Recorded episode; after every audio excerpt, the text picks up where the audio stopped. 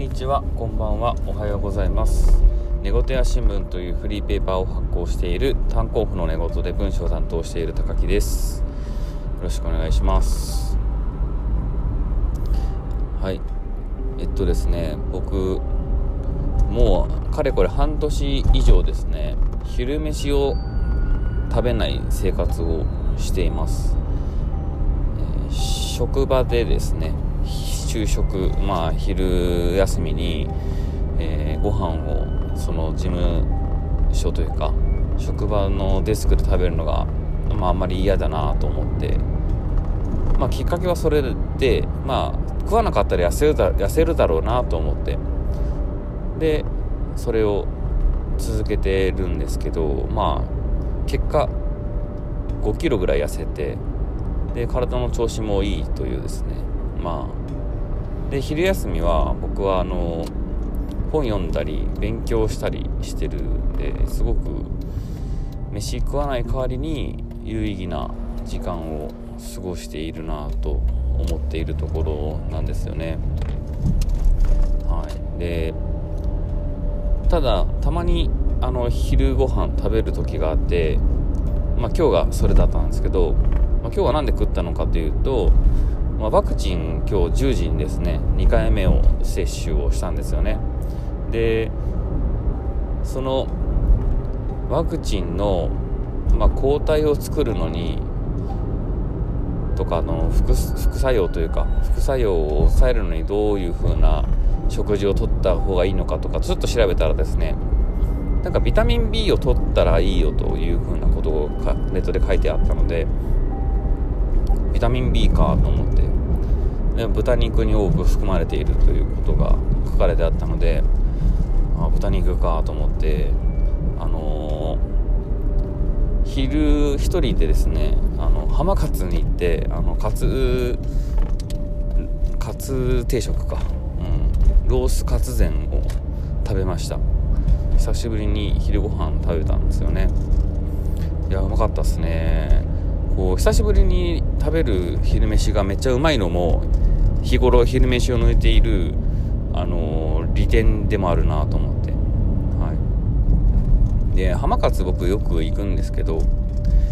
あの浜勝に行って一番美味しく食べる方法っていうのがあってちょっと紹介したいんですけどこれですねあのー、いいかねパレットの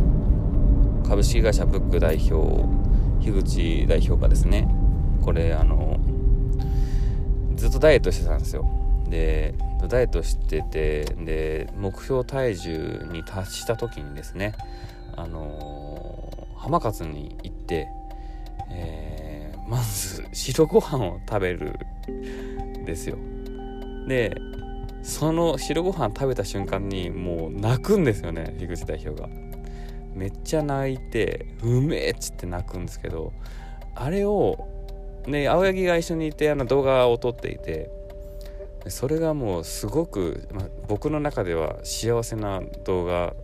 なんですけどその動画を思い出したらですね浜勝めっちゃうまいんすよ。あの こんなにうまいんだと思って食えれるんでめっちゃ美味しいんですよね。であのー、今日は美味しく食べたんですけどあのー昼飯基本的に僕パッと1人で出てですね1人で食べるんですけどその時間すごく幸せだなっていう。なんかあの職場の中にはですねあの必ず仲いい友達と昼に出る人もいるし、まあ、基本的にはみんなデスクで食べるんですけどなんか僕は1人で行くのがとても好きでで、まあ、孤独のグルメ的な感じでですね。あの1人で行くっていうことが好きなんですよね。はい。そう。で1人で行くお店っていうのはまあ2種類あって1つが、まあ、どうしても食べたい時ですね。あの今日だったりっていうのがそれであと特定の食べたいメニューがある時とか、まあ、例えばあのラーメン一押しというあの町にあるラーメン屋さん好きなんですけどそこのラーメンとかあとこれはツイッターでもあげたキッチンワポーというおばちゃんとその息子さんがやってるお店のスタミナロースカツ定食とかですね。ピンポイントで食べたいというふうに思ってそれを食べる場合とあと前々から気になっているお店に行ってみるというこの2つのパターンがありますね。はい。でまあ、後者の場合ですね。前々から気になっているお店に行くのはまあなんかそのやっぱ新しいご飯屋さんに行くことっていうのはすごい財産になるなというふうに思っているし誰かも言っていたなと思うんですけど、まあ、エク矢沢とかを見ていたらあのまさにそうだなと思っていてあの発見があるんですよね。でその発見が何て言ったらいいのかな。自分の楽しみにもなるしあのまだ他にも行ったことがない人の楽しみにもなるしあと自分もし美味しかったらですねあの誰かを連れて行きたいなっていうそういう風にあに使えるので使えるお店になるのでそれすごいなんかすごく利益というかいいことが多いなというふうに思っているんですけど、まあ、これがですねあのー、美味しくないところに当たった当たってしまった場合ってすごく嫌な気持ちになるんですよね。うん、まあ学べたっていうことで得るものはあるんですけど、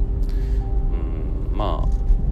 あ最近というか、まあ、この間ちょっと前なんですけど新しくできたお店に行ってみたことがあってでまあ美味しいか美味しくないかで言ったら美味しいんですけどあのー、まあ和和定食とかうどん屋さんなんですけどね。でうどん屋さんで言ったら僕はカツ丼を食べたいんですよ。でカツ丼のうどん定食うどん付きみたいな。ミニうどんセット的なね。あのそういうのを大体頼むんですよね。でそれってなんかまあ僕が勝手に思ってるだけなんですけどカツ丼ってなんかこう絶対食べたくなるものなので絶対美味しく作ると思うんですよ。なのでまあそこのお店がどんなカツ丼出すかっていうところで僕はそのお店がどんだけ美味しいものが他にもあるのかっていうのを測っているところがあるんですけどあの、たぬきあんなんかはですねカツ丼が俺めっちゃ大好きであのー、他のメニューももちろん美味しくてで美味しくてって言うんですけど他のメニュー食べたの1回ぐらいしかなくて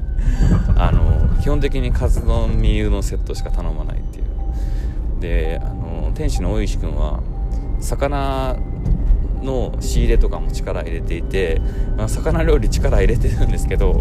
魚料理をあんまり食べないっていう僕がですねなんか大石君のねあの努力泣かせみたいなところことをやってるんですけどまあとにかく、まあ、カツ丼って僕の中ですごく大きくてでそれをまあ頼んだんですよねそのお店で。そしたらそのカツ丼がですねあのー、冷えた状態で出てきたんですよ。これはと思ったんですけど多分、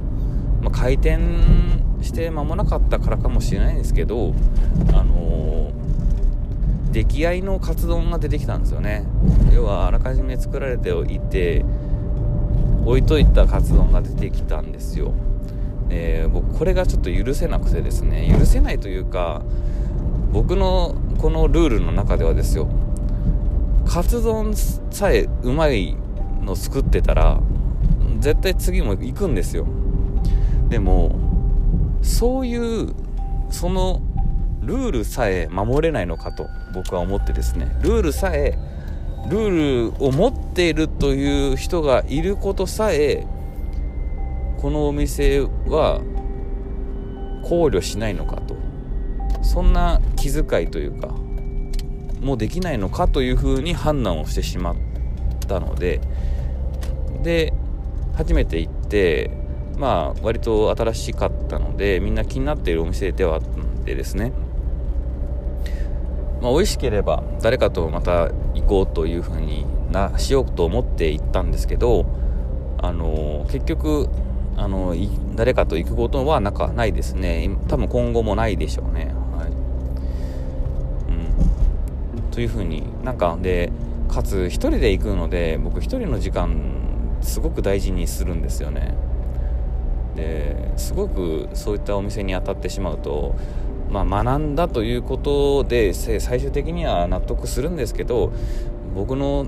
大事な一人の時間がですねちょっとこういう残念な結果に終わったことについてすごく悔しいし後悔してしまうというようなことになってしまうんですよね。うん、はいまあすっげえどうでもいいことずっとさっきから喋ってるんですけど、まあそんな感じですね。はい。ということで今日はあの浜勝でですねあの樋口代表の泣きながら飯を食うのを思い出して美味しく昼飯をいただいたのでちょっと明日の明日というか、うん、今日ワクチン副作用どうなるか分からないですけどそれに備えてます。以上です。ありがとうございました。また聞いてください。